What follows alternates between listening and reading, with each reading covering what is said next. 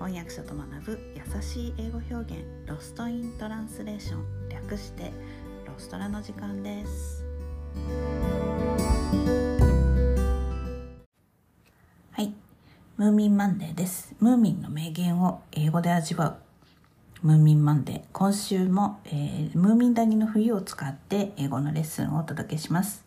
えー、今日から第5章です。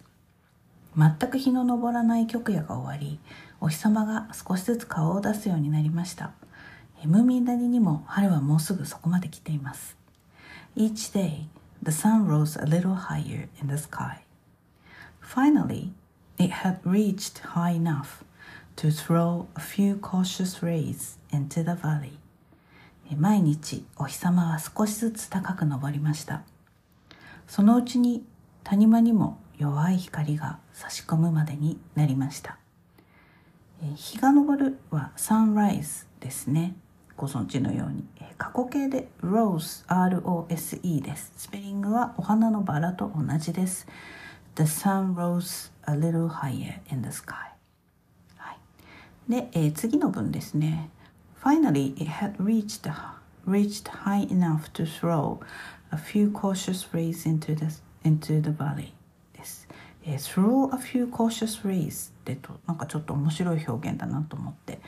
ピックアップしてみました。えー、cautious は、えー、注意深い。caution ね、注意。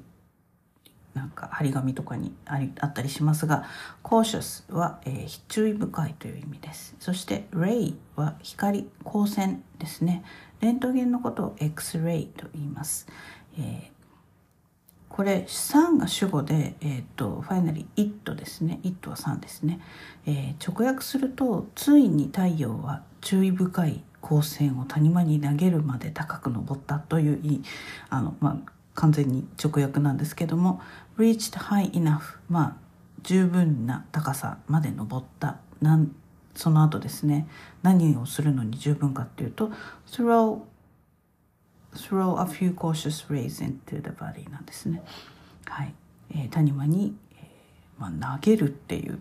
えー、光を投げるっていうのがなんかちょっと面白いあの表現だなっていうこういうあのた、えーと、言葉遣いを言葉選びをするんですね。えっ、ー、とスロースロースローアレイとかスローレイズっていうのはまあなんかある表現なんですけれども、はいえー、ちょっと擬人化してるというか太陽が主語で、えーと、ちょ擬人化されてる感じが面白いなと思いました、えー、ついにムーミン谷にも弱い日光が差し込むようになったという意味なんですね、えー、日本語ではここ受動体になりますが英語は能動体を使うことが多いのでなんかこの太陽が光を投げるっていうような表現になったりするんですね。面白いなと思いました。今日のレッスンはここまでです。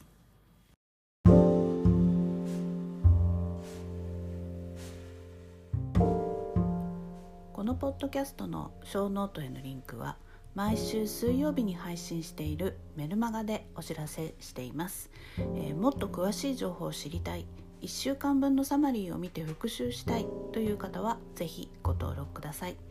え人間は今日聞いた話も明日には7割忘れてしまうと言いますぜひサマリーを見ながら復習してみてくださいえメルマガではレッスンの情報などもお届けしていますえ私から直接レッスンを受けたい英語学習のことを相談したいという方もぜひどうぞえ概要欄にリンクを貼っておきます Alright, thanks for listening. Have a great day. Bye.